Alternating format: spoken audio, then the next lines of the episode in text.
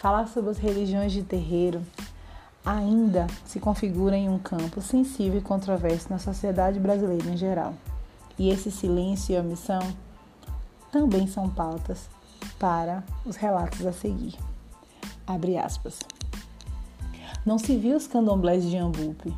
Eram dentro dos matos, eram nas roças, ninguém falava essa palavra. É de se levar em conta que no censo de 1958, 100% da população de Ambupe declarava-se todos católicos. 100% declaravam católicos. Então, chegar ao rei do candomblé na cidade era algo, né? Era um acontecimento. E isso foi antes de 1958, porque eu sou de 1947. Então, com 11 anos, em novembro de 58, fui para Salvador, morar em Salvador. E isso foi antes. Não sei exatamente o ano, mas foi antes. Então não sabia e não havia ninguém que se declarasse do candomblé. Se havia, era muito por debaixo do pano.